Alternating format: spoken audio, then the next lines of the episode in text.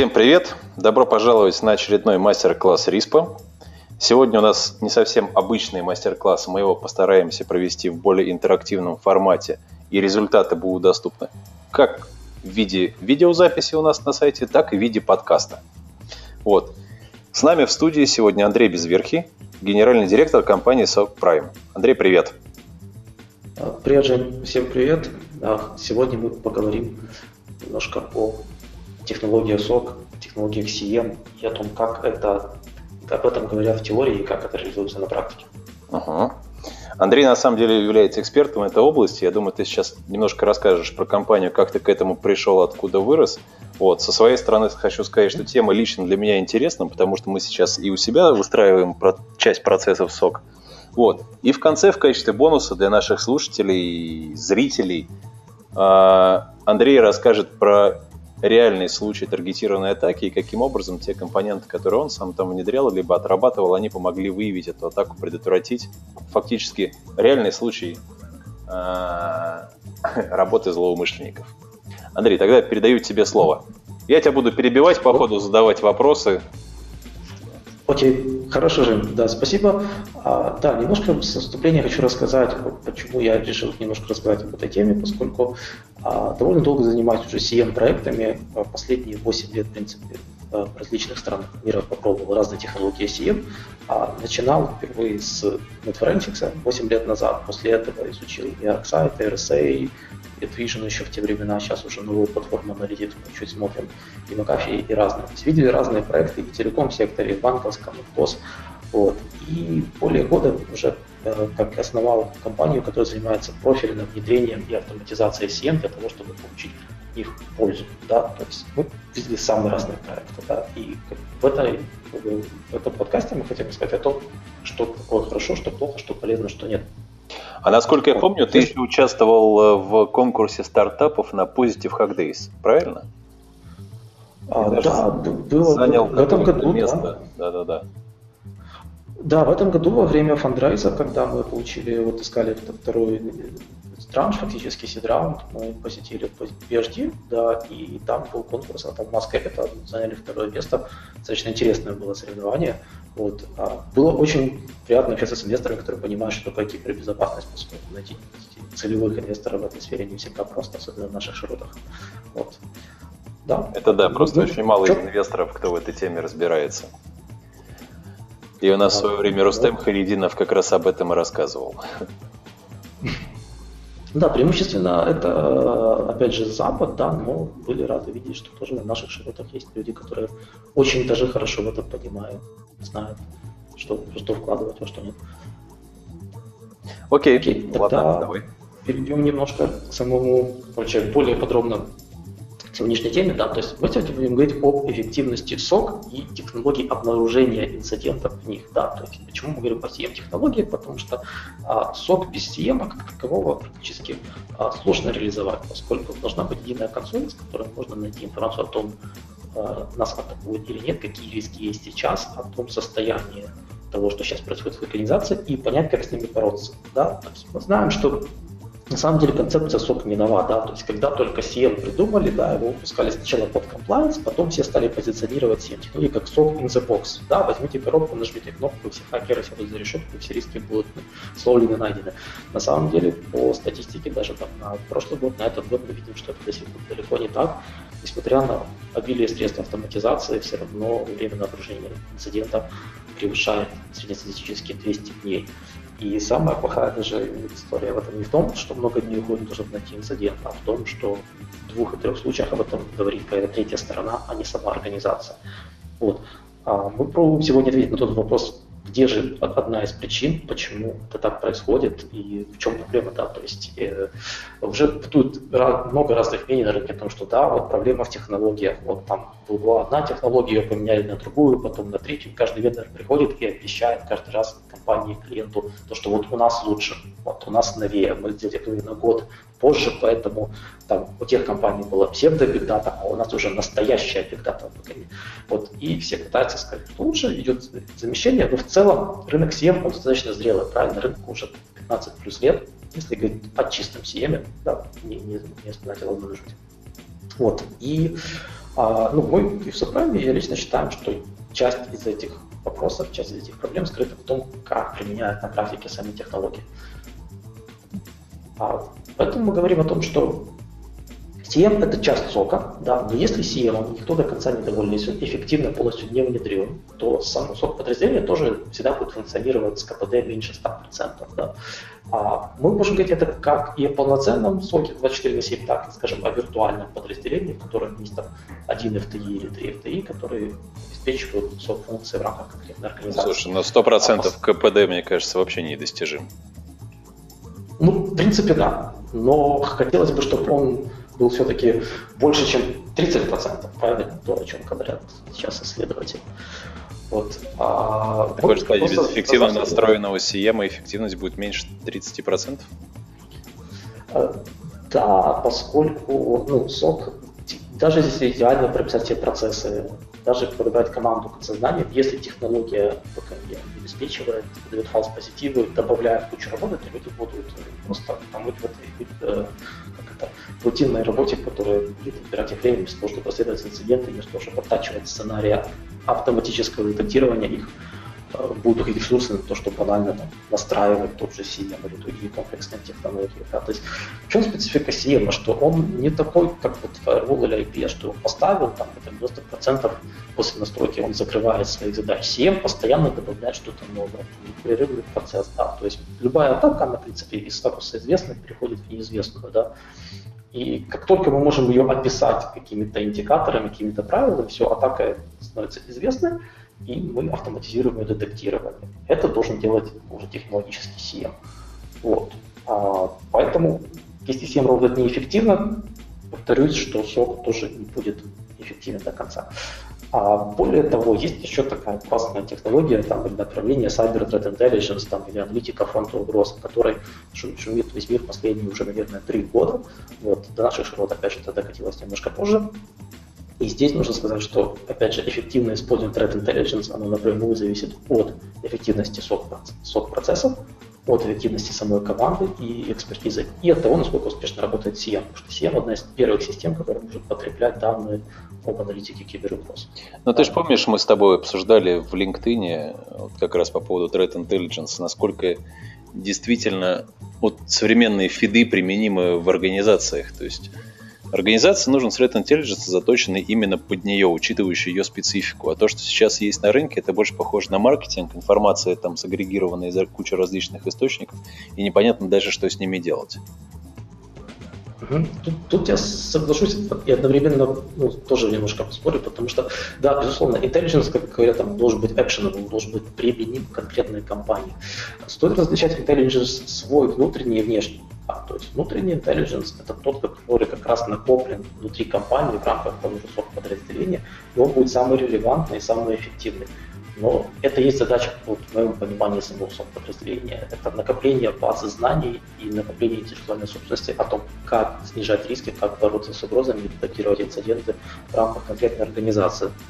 Что касается фидов, ну, здесь а, мы более подробно дальше расскажу, но здесь же разные типы фидов. Да, то есть, грубо говоря, а, какая польза от фида открытого, да, например, который доступен всем? А польза в том, чтобы найти, не завелось у нас что-то на нашем наша организация или наша компания известная всему миру там, как часть спам-сети или бот-сети или еще чего-то. Да, то есть если так все знают открытых источников об этом говорят, и у нас такая зараза как-то проникла, но это нехорошо, это нужно просто знать и устранять.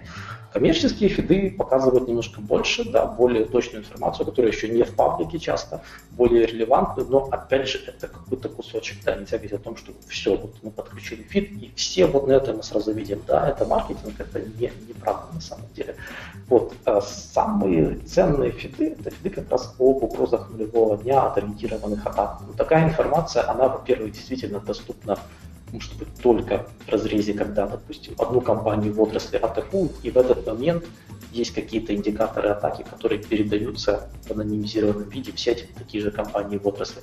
Эта информация всегда будет самая актуальная, самая релевантная, но срок жизни такой информации очень короткий, да, то есть поскольку атаки постоянно эволюционируют, вот, и опять же, нужно смотреть в сторону того, что мы подразумеваем под фидом. Да? То есть а, Это может быть как индикаторы компрометации отдельные, низкоуровневые, так и высокоуровневые, там, например, поведение атакующей стороны. Об этом предлагаю более подробно поговорить чуть позже. У нас есть достаточно интересные а, материалы по исследованию из того, как это все состоит.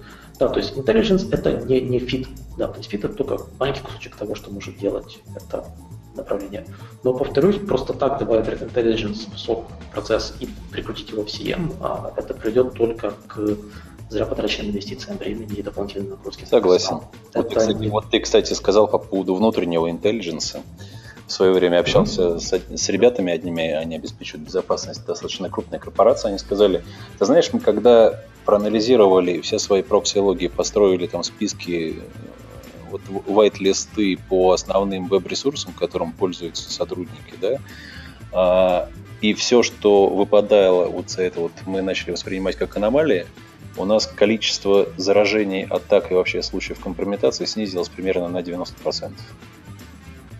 Да, здорово. Это очень хороший кейс. И я видел, в принципе, подобные кейсы в, кстати, в телеком-секторе тоже, да, да, где-то профилирование активности а, по своим внутренним ресурсам, да, то есть это могут быть правильно и прокси, и фаерволы, и даже банально журналы Active Directory, да, то есть именно в профайлинге и в рисковой оценке. Тут в этом вся магия. Это за счет что-то, ты, что-то ты нам про это не рассказывал еще. Или это в январе планируется? Это следующая часть нашего. Да, может Понятно. Что-то новое. Понятно. Ладно. Мы постоянно ресерчим что-то новое, да, поэтому, ну, как и вся безопасность, да, то есть самое главное, что в нашей сфере то, что никогда сфера не стоит на месте, всегда нужно идти вперед, и всегда должен быть непрерывный ресерч. Как только ресерч прекратился, все, наши средства защиты становятся менее-менее релевантными. Поэтому здесь, да. Хорошо, немножко продолжим по нашей программе, да, то есть а, чем еще мы сейчас вот занимаемся нашей командой, да, а мы как бы вышли за пределы по внедрению SIEM проектов из локального региона СНГ на весь мир. Да, то есть за буквально год работы мы посмотрели, поучаствовали в более чем 65 проектах по всему миру, начиная от СНГ на Западную Европу, а, опять же, на восток, вплоть до Японии, и также США, Канада и другие проекты. А, нашли некие общие тренды, которые немножко варьируются от страны, от страны к стране, от сектора к сектору, но в целом мы смотрим то, что треть проектов, почти 30%, не имеет отдельно закрепленных специалистов. То есть здесь проблема в том, что все купили сок out of the box, да, сок in the box, но при этом забыли, что человек для того, чтобы сок был. И это, как правило, очень сильная активность со стороны продавцов по, по этому поводу и недостаточно правильное планирование со стороны тех, кто использует CM. Причем есть компании сообразные, не стоит говорить о том, что это, допустим, только там у нас тогда, в наших широтах. А точно такой же мы видели в Штатах, когда на CM проект есть там 0,3 FTI, да, там 0,3 человека сумме, которые каждый делает свой кусочек, но у них кроме CM правило, еще куча задач по безопасности, и компания, допустим, жестко не хочет нанимать больше людей, потому что просто не запланировано там, разным причинам компании. Вот. Среднее количество команды, да, сколько в ней входит человек, обычно до трех, если, опять же, средняя температура пальнику. Да, есть команды, есть компании, которые могут себе позволить полностью укомплектованный штат 24 на 7, там, смену из аналитиков 24 на 7, плюс еще там порядка 6 администраторов на проект. И такие проекты мы тоже видели. Это, это, как, это какие компании, если не секрет? Э, именные назвать, к сожалению, не смогу. Ну, индустрию хотя бы. Это, это консультанты или это кто? Нет, это либо очень большие телка, либо это большая четверка, либо это паблик сектор. Вот обычно там присущи такие вещи. То есть... Большая четверка. Аудиторы. Серьезно? Есть. Да, если покопать по слоям интернета, есть инициатива, например, в том же KPMG по глобальному соку. Я думаю, можно интересно почитать. Вот они именно собрали вот такую огромную команду, 30 плюс человек, именно под SOC задач. Mm. У Deloitte тоже есть такое подразделение, поскольку они выкупили компанию Vigilant, да, они основали такую штуку. По Price говорить не, не, не смогу, но, но как бы тоже подозреваю, что что-то есть. По Price есть команда, она, кажется, в Чехии сидит или в Польше, я не знаю. Кажется. Ну, Просто исходя из того ресерча, который делает Price по кибербезопасности, видно, что там тоже с этим стоит не один человек и не, и не пять. А, вот. А, возвращаясь к трендам, в чем проблема обычно не в глобальных проектах, а в тех, которых как, ну, среднестатистическая организация, то, что не выделяется выделенный администратор под CM-систему.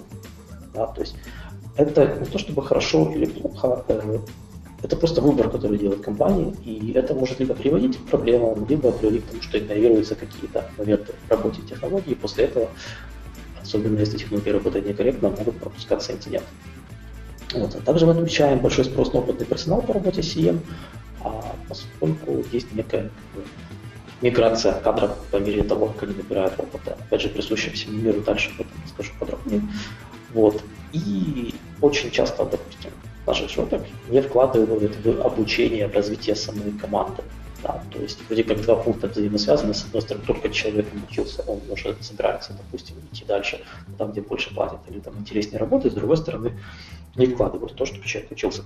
Это не везде так, но... Ну вот скажи, а в наших, в наших широтах где могут люди обучиться вот именно по работе с CM, по аналитике, по таким вещам? Вот на самом деле это большая проблема.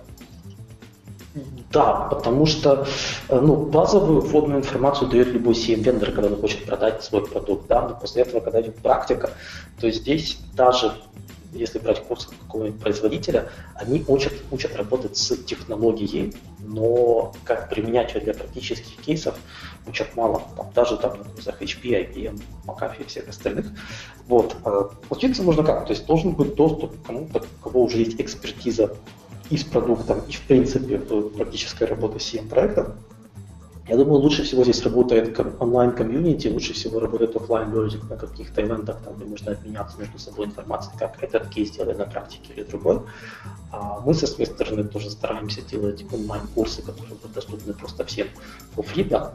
И, опять же, те ивенты, которые мы проводим, роудшоу, там тоже даже рассказываем, как что работает и как что и не работает. Uh-huh. Вот, э, часто обучение предлагают локальные интеграторы. Опять же, стоит смотреть на профиль тренера и на профиль тех людей, которые работают. Если человек полгода проработал с EM, где вот вас всех обучу, то, наверное, он еще не может. Да? А если есть люди, которые уже 5 плюс лет занимаются технологией, обычно есть что рассказать, особенно если не сделали много внедрений, а, именно практически. Да. Но, честно говоря, вот интеграторы сомнительно, вот вендоры скорее могут обучить. В России я знаю одну, наверное, может быть максимум две. С такой действительно хорошей практикой и с опытом построения там и CM, и центров экспертизы и так далее. А, на самом деле э, здесь вот нужно тоже говорить на уровень развития вендора. Да? Вот если взять там мой любимый пример с и HP, пока Arcsite еще был не частью Cubic, там были тренеры, которые имели там, за плечами опыт там, 5 или 10 лет работы в СОХ, и вот когда они приходили на тренинг, да, там можно было подчеркнуть очень много всего полезного. После того, как HP поставила на эту задачу именно профессиональных преподавателей, которые по учебнику учат, да, они учат периодично, но практики там уже очень мало. Вот, то есть, опять же, смотреть в сторону там, молодых развивающихся каких-то команд и продуктов, там больше практики. Или же авторские курсы тех, кто действительно работал не со стороны вендора, а со стороны компании, которая эксплуатирует технологии то есть всегда там больше практики. А люди, которые работают в MSP провайдерах, обычно много всего очень могут рассказать о практике. Вот. Либо, повторюсь, те интеграторы, которые реально внедряли проекты. Да? Ну вот мы в среднем находим то, что таких людей на страну там на одной руке обычно сосчитать, и это так вот хорошо, да, то есть независимо от того, это там а, будет кто-то из СНГ, или это будет Европа, или это будет США.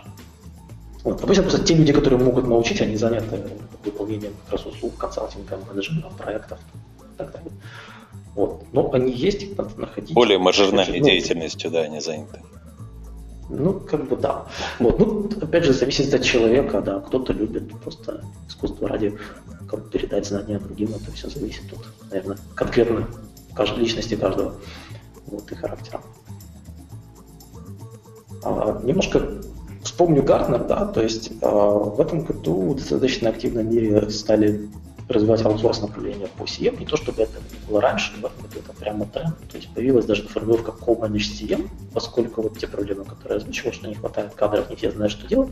А многие компании, интеграторы, провайдеры, даже вендоры предлагают расширить команду за счет их собственных ресурсов. Например, у вас есть штатный аналитик, есть менеджер проекта, нет администратора предлагают взять на аутсорс, допустим, администрирование подключения источников опыта.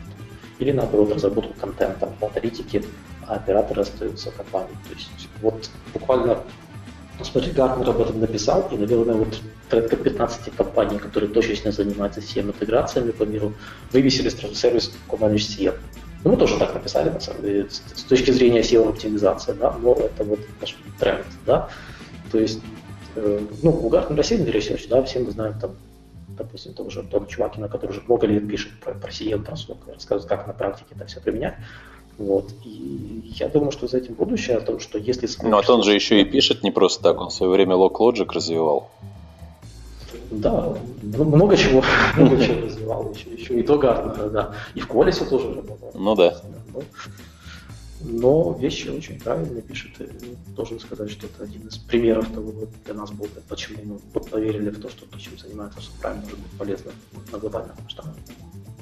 Вот, то есть, в принципе, Гартнер говорит о том, что если у вас своей команды нет, всегда подумайте, можно ли найти качественный аутсорс. Но не все можно аутсорсить. Об этом дальше, опять же, можно подробно остановиться. Вот. А, как уже, ну, повторюсь немножко, так как же, опять же, не одно кто это придумал, то, что, в принципе, проект CM, это проект SOC, это всегда комбинация и команды, и процессов, и технологий. Да? Все три этих компонента должны работать эффективно. Даже самая лучшая технология не сможет работать без правильно расписанных процессов и без команды, которая обладает экспертизой. И опять же, если команда слаженная, процессы налажены, но у них нет нормальной технологии, то ну, руками в, текущем, в текущей среде, в, наше время не выловишь все инциденты, используя просто боги и грек. Да, это не будет эффективно, не будет масштабировано. Вот. А есть два подхода к комплектации команды. Это первый подход, скажем, более западный, второй более, ну, допустим, на просторах СНГ более популярный. Да? То есть а, один из них, то есть западный подход это специалисты, да, у нас больше присущи универсалы. В чем преимущество с специалистом? Да, начнем с них. Когда мы идем по классике, выбираем каждого на свою работу. Там, есть у нас человек, который знает хорошо операционные системы, базы данных, там какие-то парсеры умеет писать, он будет администратором системы. Есть человек, который имеет очень широкий опыт по безопасности, видел всякого разного много инцидентов и может составить сценарий атак, соответственно, описать аналитические кейсы. И должен быть менеджер, который непосредственно управляет командой и большую часть времени занимается коммуникациями, да, потому что это тоже очень большой кусок работы, и он вообще не менее важный, чем все остальные. Вот. Чем хорошо, когда каждый человек занимается своей работой, он фокусируется, концентрируется на ней, и этот подход очень хорошо масштабируется. Можно начать с троих людей команду, потом нарастить что-то по носок 5 на 9, потом на 24 на 7. Да, потому что у нас есть остальные роли, а, люди проходят, скажем, этот путь, там, год работают, допустим, администратором, после этого могут уже делегировать там, полномочия на других. Вот. И каждый человек будет более заточен под свою задачу. Процессный подход, а, в чем недостатки? В том, что мы достаточно долго стартуем такой проект, потому что нужно подобрать грамотную команду, сразу нужно вложить много людей. И если вдруг стратегия развития была выбрана неправильно, то есть если не посмотрели все-таки, что нужно конкретной компании, что нужно конкретному бизнесу, а просто взяли какой-то best practice, который кем-то где-то написан, то высокая стоимость ошибки, опять же, по статистике исследования того же HP по эффективности сок после где-то второго третьего года сок начинает заваливаться, стагнировать и прогрессировать. Потому что могут бюджет неправильно рассчитать, неправильный вектор развития выбрать. Вот. Здесь такой у нас рост. Вот. А подход э, основан на универсалах. Опять же, его любят там, на, на просторах СНГ. Почему? Да? То есть, когда у нас человек там, мастер на все руки, да, может и парсер написать, и пойти доступ выбить сетевой, и в то же время там документацию прописать, аналитику сделать. Сразу вот здесь CM, взяли человека, особенно когда приходит вендор, говорит, «А у нас такой CM достаточно, ну, человек, он все может делать. У нас вот есть там какой-то банк или там какая-то небольшая страховая компания, где вот CM сразу вот поставили кнопку, нажали, и человек может делать все. Ну, не бывает. Да? Если такой человек действительно это может делать, то проработает полгода, его перекупит там, тут же там Intel или IBM или HP, да, вы останетесь системой, и будет ходить еще такого второго человека, который все знает. Но помогает это чем? Тем, что достаточно легко, быстро начать проект. Человек очень мотивирован, поскольку сразу получает свое распоряжение, а передовую технологию может делать все, что хочет, его никто не ограничивает в чем. Но, как правило, такие люди сложно их дополнять, сложно заменить, и они перегорают со временем. Да? То есть я знаю там, лично некоторых людей, которые приходили, допустим, в банк, им давали, вот у вас есть 7, и 90% времени вы работаете с ним. Люди за несколько лет выстраивали полностью систему, допустим, датирования входа да, под карточки или под ОДБ. Вот. И ее сами могли поддерживать. Проблема в чем? Только такой очень каким-то причинам уходит, да, вся эта система становится непередаваемой, немасштабируемой. Уникальная экспертиза, которая есть, она уходит вместе с этим человеком. Вот. Это как бы вот такие плюсы и минусы подхода есть. Вот. На самом деле, вот если взять статистику там, того же там, СНГ, более приближенный к нам, мы вот делали стресс, вот такой бенчмарк на 20 проектов. Да? То есть из 20 проектов, которые мы знаем очень хорошо, в них в семье работает один всего лишь специалист с системой. Да. Достаточно ли это? Понятно. И только в четырех проектах 20% работает более чем четверо. Это говорит о том, что а, вот как пишут некоторые развитие говорят, а можно ли сделать one-man SOC? Ну, виртуально можно, но как это будет работать? На самом деле есть два пути. Первый путь – это когда человек не справляется с этим всем, и система, как бы там лампочки горят, воздуха нагреет, но по факту value инцидентов там находится 1% от происходящих инцидентов. Просто потому что физически человек не справляется.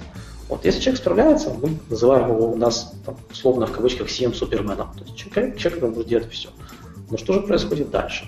А дальше у нас, а, как я говорил, первый человек со временем просто кстати, может вытянуть проект, проект неэффективный, у него больше не вкладывают, он не развивается. Второй тип специалистов просто находит где-то место под солнцем получше. Как же нужно правильно измерять работу и как планировать да, нагрузку людей команды? А, ну, наверное, из опыта разработки там того же, да, у всех должны быть какие-то отменяемые KPI, которые как-то реально оценивают а, эффективность работы специалистов в том же соке или там, в тех же там, CM проектах. Да? А самое достаточно простое – это KPI для администратора. Да? То есть хороший администратор – это который которого не слышно, не видно, да, потому что если что-то не работает, он всегда приходит и рассказывает, что у нас есть проблема. То есть самое основное KPI – это доступность и самой системы, и журналов, которые поступают. Если э, есть выделенный администратор, есть 7 технологий, и вот в любой момент времени нельзя ответить на вопрос о том, какая у нас доступность журналов, то что-то не так. Либо с технологией, либо с человеком, либо с процессами. Вот, ну, это самый простой KPI, который можно поставить. Да. Доступность, точно так же, как в IT, да, тайм серверов. Вот он есть и все. Вот, нужно по SLA, чтобы был 99,6, вот он есть. Вот. А второй KPI – это безопасность самой системы, да, поскольку CIEM у нас является центральная система, которая собирает все журналы на предприятии. А во время такой продвинутой или целевой атаки CIEM может быть очень лаковым кусочком, поскольку там можно посмотреть все, начиная от того, видят ли тебя или и заканчивая какими-то деталями про инфраструктуру. Поэтому саму CIEM-систему нужно защищать, об этом вендоры забывают, а по факту нужно и делать контроль целостности самой системы на уровне операционной системы. И антивирусная система должна стать на себе, даже если, даже если это Unix. Вот. И очень много еще других мер нужно делать. За паролями следить, сертификаты самоподписные не использовать и так далее. Это вроде как написано без практики, но на практике встречается, что без практики оказывается без теории, а на практике все совсем иначе. Слушай, а, кстати, ты видел последние новости по поводу того, что Google там прекращает э, ну, доступ к э, сертификатам семантика? Нет, еще не читал. Удаляют из хрома. Там очень интересно. Они говорят, что мы не понимаем, для чего семантик использует эти сертификаты, поэтому мы их удаляем из нашего там, хранилища доверенных сертификатов. Это просто интересно. Да. Сейчас вообще сертификатами очень интересные вещи происходят. Бесплатные SSL-сертификаты, государственные SSL-сертификаты. Государственный сертификат, да, вот у нас, например, тут, тут очень активно сейчас эта тема обсуждается. Я, да, я, я читал, читал дискуссию в LinkedIn, да, ну, такая, как это говорят, double edge sword, да, когда там с двух, двух сторон есть палка в конца, да, и хорошо, и плохо. Ну, посмотрим, как это все должно будет сбалансироваться со временем. Вот. А, ну, по поводу KPI можно говорить долго, на самом деле нужно понимать, что а, отличается у разных, разных специалистов. Вот. Кстати, тоже видели статистику, что вот о качестве входящих данных все думают уже в самую последнюю очередь. То есть, условно говоря, мы пишем аналитику, аналитика опирается на то, что данные корректно были вложены в систему, что их целостность не потеряла, что они корректно отпарсены. Вот. И об этом вот чаще всего люди даже, они как бы знают, что это нужно делать, что в этом определенном времени не хватает. Это всегда ручная работа. Да? Опять же, есть э, два типа CM-систем. Первый, которые не скрывают проблему и дают, скажем, средства диагностики хотя бы для написания парсинга. А вторые, которые говорят, да нет, ну что, ребята, парсинг, зачем? Там где-то прячут это в недрах системы, даже нельзя понять, сколько данных поступает, насколько они корректно попали или нет. Вот. В общем, работа администратора непроста, но с другой стороны, очень много об этом уже исписано и форумов, и книг, и комьюнити очень хорошие есть у большинства CM ветеров. То есть а, источники знаний, они есть, они проверены. Вот, опять же, формализовать, формализовать работу администратора проще, чем аналитика, например, того же самого. Да, да, тут согласен. Поговорим, кстати, о тех же аналитиках, да, то есть аналитики делают что? Они из известных сценариев инцидентов делают сценарии корреляции, сценарии появления инцидентов на CM. Да? То есть а, хороший аналитик получается не из того человека, который, допустим, идеально знает какой-то один CM на рынке. Нет, хороший аналитик это человек, который знает много технологий безопасности, у которого за плечами многолетний опыт именно работает не со стороны вендора, а со стороны а, конечного заказчика и сервис-провайдера или крупной компании. То есть, именно эти люди больше разбираются том, как на самом деле все происходит. Вот. А KPI можно выводить разные в зависимости от цели. Если ставить цель, то, что сок должен генерировать, и CMPR должен генерировать ну, накопление интеллектуальной базы по борьбе с инцидентами, тогда KPI это очень разработанный сценарий инцидента, внутренний сценарий. Вторым этапом идут улучшенные сценарии. То есть если, скажем, был кейс, и оператору нужно было там 15 шагов сделать, чтобы понять, это инцидент или нужное срабатывание, а аналитик смог сделать кейс, в котором это то же самое можно сделать за 5 шагов, вот мы сэкономили время в 3 раза оператору. Вот что то, что сам по себе KPI, это улучшает и скорость работы. Расследование тоже зона ответственности аналитика. А, на самом деле не совсем, поскольку аналитик не занимается расследованием, это должен быть отдельный юнит. Ну, если у нас в команде всего три человека, то понятно, что это будет делать юнит в том числе. Но если отдельный инцидент response team есть, то investigation попадает уже к ним. Но косвенно качество э, выявления инцидентов влияет на скорость расследования, да, поскольку зависит от того, насколько много информации и достаточно в объеме сразу передается в response team. Да. Ну, пример какой, да, то есть сказали, там, у нас есть там, скомпрометированный хост. А почему? Ну вот, смотрите, у нас там забрутфорсили учетную запись, да, и там будет response полностью, там, смотри, ну, все, что происходило с хостом. А если аналитик написал кейс, который показал, что да, вот тут был brute force, то за этого, там, за месяц до этого была какая-то подозрительная активность, какой-то сервис поднялся там на хосте, вроде как стандартный, но, а вот мы еще нашли файлы скомпрометированы какие-то, и сразу все это выдаст вместе с логами команду response а, то они быстрее разберутся, что произошло. Ну, такой абстрактный пример, но, в принципе, напрямую влияющий на скорость реагирования, да. Вот. А, опять же, это по мере развития организации и там, наращивания той же мощности подразделения можно потом говорить. Для начала, вот, когда только внедряет CM, это просто сколько сценариев может внедрить за единицу времени. Вот. А по оператору тут немножко проще. Тут просто обнаруженные инциденты, которые оператор заметил в консоли, передал response, response расследовали, там закрыл тикет. Да? То есть тут работа похожа на где-то на работу там тоже службы support а, да, есть тикет, его нужно разобрать, только не диагностировать так как, а понять все-таки, в чем причина атаки, в чем риск, в чем угроза. То есть логично вот, да. объединять э, вот эту функцию с help desk ом, который в любой организации существует уже. Фактически можно, да. Если грамотно написать сценарий, войнет. То есть ты прописал да, workflow, инструкцию, что если вы видите такой-то инцидент, то он таким-то образом маршрутизируется. А если это еще автоматизировать в CM там, либо в любой другой системе, то вообще без проблем там будет. Просто задача оператора своевременно это все выявлять, реагировать и отслеживать э, закрытие. Все правильно. Вот. А, часто бывает еще ошибка, когда совмещают и оператор, и аналитика в одном человеке. А, а, это вроде как способ сэкономить, с другой стороны, получается, опять же, люди по-разному немножко могут мыслить. Да? То есть вроде как оператор может перерасти в аналитика. Это да. Но если человек уже обладает навыками разработки сценариев, уже мыслит так глобально, комплексно, то если он еще сам себе оператор, то он просто замыкается в себе, и ему не хватает того же взгляда со стороны. Как правильно должно быть взаимодействие между операторами и аналитиками, да, когда у нас кто-то разведывает инцидент и говорит, слушай, ну, много тут нужно там сюда кликнуть, в этот кейс, тут скопировать IP-адрес, там записать порт, потом пробить по внешней базе портов, потому что там какой-то нестандартный порт. Говорит, а можно это сразу сделать в CM? И там эти говорит, ну, там, нет, нельзя, да. А тут говорит, нет, можно, взял, написал какой-то там скрипт или правило, написал более сложно. И таким образом экономит время. Ну, то есть должно быть всегда взаимодействие, да? Почему первое в плане проекта была не технология, а команда, да? Андрей, слушай, а какую, функ... как, какую функцию обычно аутсорсят? То есть это администратор, аналитик? Или... Ну, оператор понятно, что смысла нет, наверное, аутсорсить. Администратор тоже ну, по логике напрашивается, что может быть локальным. И лучше, чтобы он был локальным. А, аналитика, аналитика тяжело вырастить с нуля.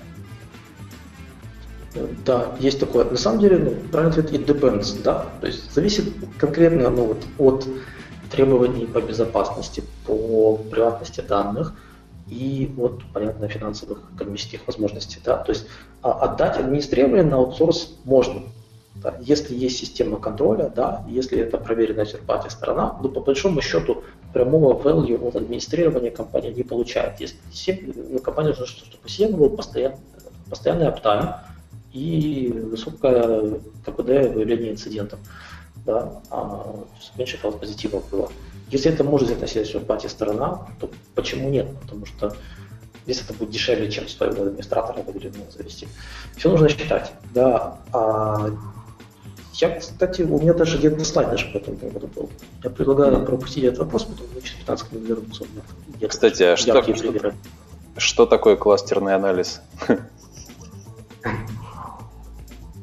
Есть маленький процент людей, которые знают, как с ним работать на практике. Да? То есть фактически, когда мы используем графы для нахождения аномалий и каких-то причинно-следственных связей в организации, а, скажу честно, я не data scientist, то есть для меня кластерный анализ это уже высший пилотаж, там, ну, когда встречаешь людей, которые в этом разбираются, они просто на графе говорят, вот видите, у тут куча зелененьких точечек, а вот здесь одна красненькая. Вот, вот, это и есть то, как хакер проникли в нашу сеть. Да? То есть это представление огромного количества логов и даже результатов корреляции в графическом виде а, очень помогает при расследовании комплексных а инцидентов. Ты, ты, ты где таких людей видел? если не секрет? А, у нас один из наших клиентов есть. Вот, ну, где-то вот процента, наверное, на сообщество информационной безопасности процента два с половиной таких людей. Очень много. Встречал и в Штатах таких, и в Украине, и в России, и, в принципе, даже ну, там, товарищи в Нидерландах тоже знаю. Вот. А, но таких людей, их действительно очень мало, и за них обычно просто дерутся, да, потому что это человек, который может полностью это все делать. Это вот тот профиль человек, который должен работать системами, data там, и так далее. То есть это даже уже не совсем, не только безопасность, это просто уже а, это умение, знание, желание анализировать огромные объемы данных и находить какие-то взаимосвязи, тут же вот, паттерн Discovery. Сейчас просто... Ну, то есть ему главное, ему главное задать вопрос, чтобы он понял, что искать, и дальше уже он сам это сделает и найдет. Все так. Угу. Окей.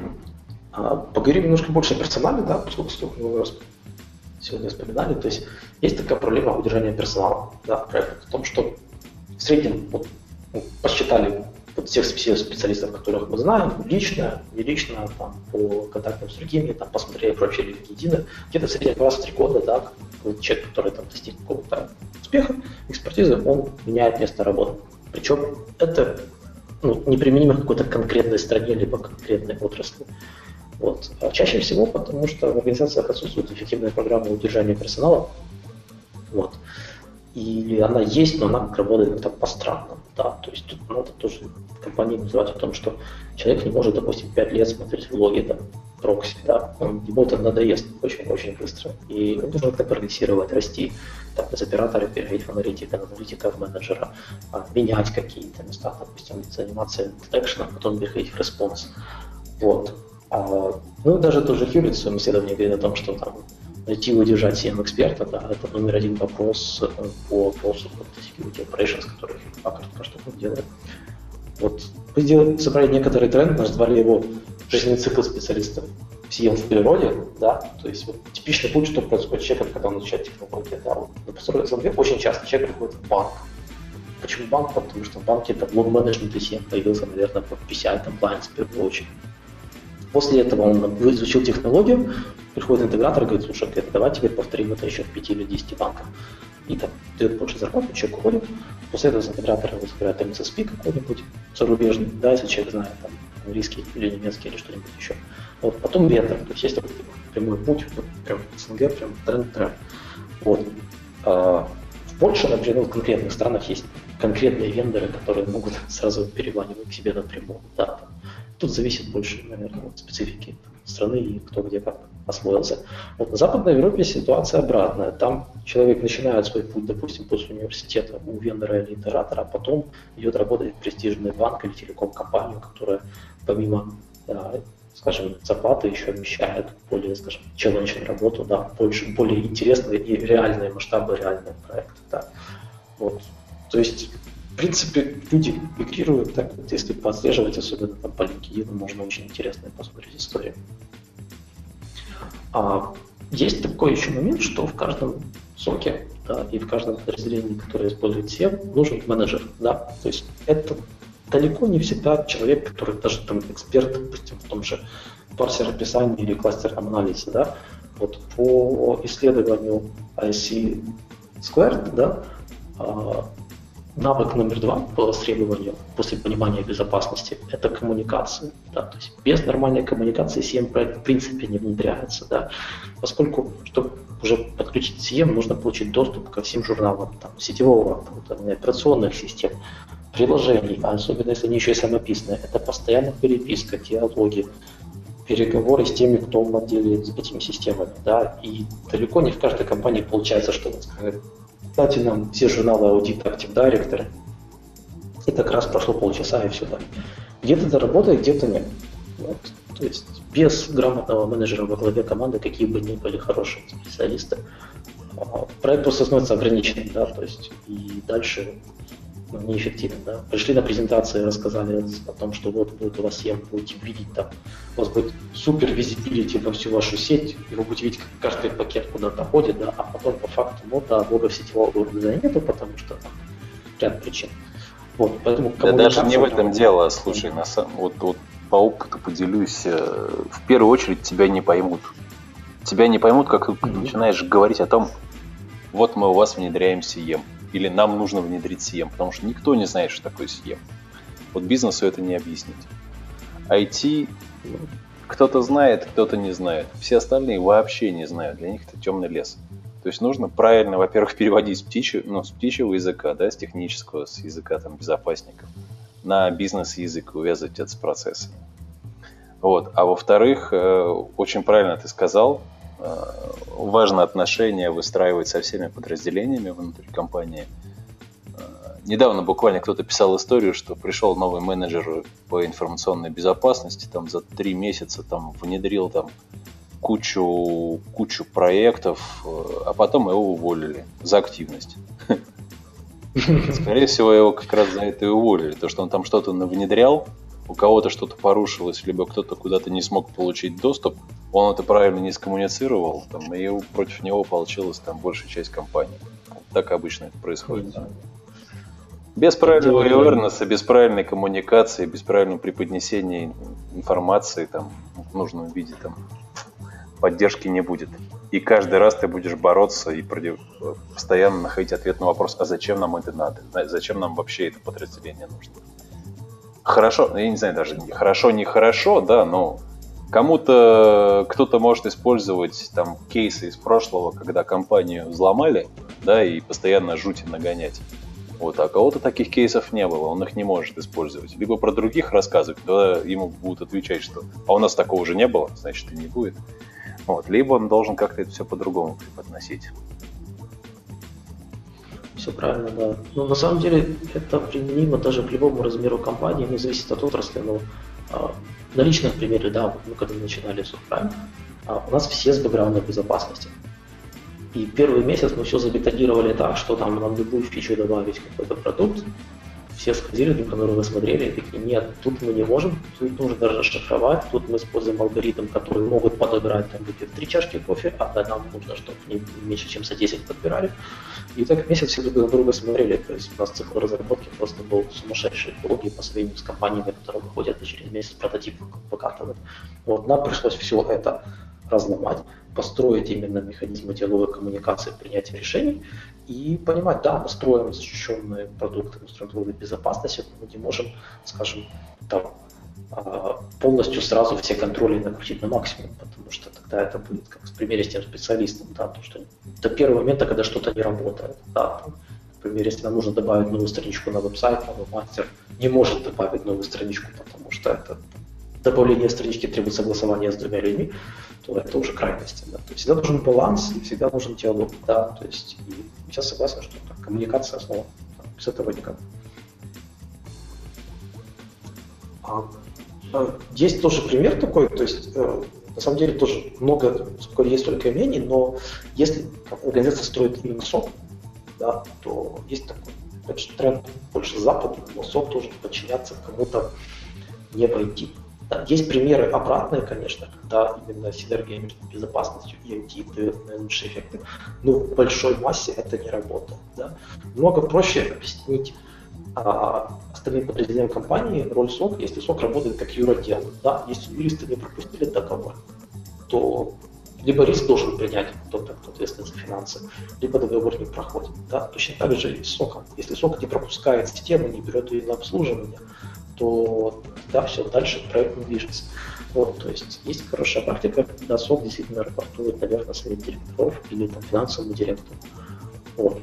Но, повторюсь, это именно о соке, это не подразделение ИБ, да, и это есть примеры обратно, да, но вот общая статистика пока показывает, что именно сок. А где ты видел, где ты видел репортинг финансовому директору либо совету директоров? Больше на Западе. Ну, совет директоров просто, это, если бизнес на это завязан, да, если там managed security сервис провайдер, core бизнес, да, то да, там бизнеса сразу общается с менеджером напрямую. То есть у них короткая цепочка принятия решения. Фактически менеджер докладывает сразу в борду. Вот. Бизнес девелопмент. Я, вот, если честно, в большей степени видел западных компаний, когда сок подчиняется техническому директору, да, IT-директору, но mm-hmm. функционально по направлению security идет репортинг SEO то есть в рамках созданного комитета. Да, такая тоже практика работает хорошо. Требует правильного технического директора и правильного сила. А, продолжим дальше по поводу кадров. Вот вопросы в ТИ, о котором говорили, да, вот э, я говорил, что кого отдавать на аутсорс, кого нельзя. Да, то есть для того, чтобы эффективно просчитать это, нужно знать, куда у нас сколько вообще ресурс, план по ресурсам составить. Да, то есть у нас будет, допустим, первая фаза проекта направленная на а, скажем, создание, накопление базы сценариев инцидентов, либо на обильное подключение там, бизнес-систем. Да? Исходя из этого видим, кого нам больше нужно. Вот. И после этого смотрим, откуда брать их ТИ. Да? То есть есть какая проблема, как CM добавляет работу. CM задает людям новые задачи. И всегда будет не хватать тех ресурсов, которые есть. Это просто факт, который нужно принять. Нужно всегда просто находить баланс и делать следующее. Да? То есть все, что можно там, повторить там, более трех раз, нужно стараться автоматизировать. Будет это написание сценария, будет это операция администрирования. Нужно всегда стремиться к автоматизации, потому что иначе просто в задачах можно будет закопаться, и люди просто начинают это игнорировать, и потом это все наслаивается как снежный ком, и пропускается инциденты, фалс позитивы и так далее. Вот. А нужно понимать, что при работе с SEO и простыми сок подразделения а, с первых дней должна накапливаться база знаний. Это может быть вики, это может быть общий документ, но она должна быть, поскольку при добавлении каждого нового специалиста, если нет единого базы знаний, его добавить все сложнее и все менее эффективно будет добавление, добавление новых единиц. Вот. И постоянно нужно дорабатывать и поддерживать то, что у нас уже внедрено. Да? То есть если мы внедрили какой-то сценарий корреляции, год на него не смотрели, то очень того, что будет не актуально. Вот. По поводу конкретного аутсорса, да, хорошая практика давать администрирование на аутсорс, если это не противоречит требованиям безопасности внутренней и внутренним регуляциям, можно отдавать на аутсорс оператора первой линии. Да, если это экономит время, И если, опять же, это можно отдать то, что вот произошел такой инцидент, то это нормально. Да? То есть, во-первых, первый линий передает потом на эскалацию второй линии, которая уже работает с экспонсом, и фактически вот те ребята знают всю картину. Менеджера SOC и аналитика отдавать нельзя, потому что тогда нужно просто все подразделение выдавать, да, поскольку все-таки должен быть человек, который знает внутри, чем дышит бизнес, как все устроено, как все работает, что реальный риск, что реальная атака, а что просто сработка какой-то системы. Вот приблизительно так. По поводу аналитиков, это твой опыт, да? То, что нельзя отдавать аналитику на аутсорсинг. А, минимум один аналитик должен быть в компании. А, иначе, ну, как бы, если вы можете отдать на аутсорсинг аналитик, нам можно отдать на аутсорсинг полностью весь SOC. Тогда вам просто можно взять менеджера проекта и взять услуги MSSP. Да? То есть тогда вам не нужно покупать себе SIEM-технологии, поскольку теряются все основные а, связи. Поскольку если нет человека, который разбирается в аналитике со стороны организации, то в принципе все, что он скажет third вот мы сделали сценарий аналитики, вы не, не сможете понять, релевантен или нет. Да. Рассказать можно много, да, а чтобы уже посмотреть, что там на самом деле происходит, тут нужна экспертиза аналитика, который знает, работает, работает, это нормально. Вот. Просто есть, хорошего, если... аналитика, хорошего аналитика тяжело найти. Вот, да, его долго выращивать, либо... долго выращивать. Вот, то есть какой-то все равно период э, времени должен пройти с момента внедрения сока там Сиема для того, чтобы там создать свою экспертизу. И так или иначе ты вот эту правильно. функцию по аналитике все равно будешь использовать от кого-то другого. От вендора ли, либо от, стороннего, от стороннего консультанта. Да. Ну, тут на руку то, что, как я сказал, миграция кадров, она имеет место быть. Вот. Поэтому а, есть специалисты на рынке, да, которые может, просто захотят перейти в организацию, сделать следующий шаг, можно взять кого-то уже подготовленного со стороны. Ему просто понадобится время, чтобы вникнуть в специфику конкретной компании. Да, идеальный вариант, конечно, да, вырастить человека с, с нуля, да, когда он пришел, начал сначала работать тем же оператором, да, тем же специалистом безопасности, а потом переквалифицировался, там, прокачал те или иные навыки, и стал аналитиком. Но это да, это время. То есть вопрос в том, сколько у нас есть времени на то, чтобы достигнуть результата. Если мы считаем, что вот мы строим новый бизнес, нам нужно сейчас заложить основы, через три года неплохо было бы свое подразделение, то можно брать человека, который берет аналитика или несколько. Если же у нас вот сейчас прям надо поднимать и строить, то тут, конечно, либо а, аутсорс, либо, скажем, нанял человека, который уже зарекомендовал себя хорошо там в сфере или в другой организации, которая сейчас в поиске. Вот. Тут смотреть нужно, вот, опять же, и смежные сферы, и там регионы, где что происходит, да, то есть всегда есть какая-то текучка, скажем так. Вот. Если можно найти Source, повторюсь, можно сразу использовать MSSP в целом, да, поскольку там, в принципе, они могут все вопросы закрывать, если посчитать деньги, то будет выгоднее взять MSSP услугу в большинстве случаев. Вот. Но опять же, это как бы общий опыт тот, который вы видели. Да. Я бы не, не беру декларировать, что в мире все так и происходит, да, бывает по-разному. Вот. Ну, то есть MSSP может быть, может быть начальным этапом при построении своего сока, да? Вполне, вполне. По крайней мере, если они могут дать какой-то базовый сценарий инцидента, базовый набор сценариев инцидентов и базовый контроль закрыть на себе, да, просто передавая вам результаты тех же сработок, тех же тестирований, а внутри будет уже команда, которая будет заниматься там респонсом. Вы накопили достаточно своих знаний, чтобы потом кто-то из команды смог взять на себя роль аналитика и предлагал уже свои сценарии. Вот сейчас очень гибко эти услуги происходят. Раньше было, что вот там только MSSP или только у вас CM. Сейчас можно MSSP предлагать гибридные варианты внедрения, когда, допустим, CM хостится у вас, они его обслуживают. Или там у вас находится лог менеджмент, а CM у них в облаке. Или все в облаке, но вы потом можете добавить CM себе, вплоть до переноса даже сценариев корреляции и разных технологий. Да, то есть ну, тут уже моновендорности как таковой нету. И все, что говорят, что вот там там, HP работает только с HP или IBM только с IBM, это уже все давно себя изжило, сейчас технологии отлично интегрируются, там, особенно платформы, там, которые уже современные биодата движки, там тут же там Splunk или тот же RSA Analytics нужно подружить с любой CM платформой другой, да, было бы нужно. Поэтому можно по-разному прийти к нужному результату. И ну, стоит оценивать все, все возможные сценарии. Тем более MSSP обычно предлагает такую достаточно гибкую программу ценообразования, чтобы как бы, было легко и дешево начать. Да? В этом суть бизнеса. Как-то вот так. А, немножко затронув, можем а, экономику, да, вот мы делали небольшую статистику по проектам СНГ, да, вот конкретно по вложению, а, куда обычно идут деньги в проекте, да. А, я не скажу, что статистика правильная, она просто такая, как есть, да, то есть мы видели там базы проекта в среднем размером вложений 200 тысяч, да.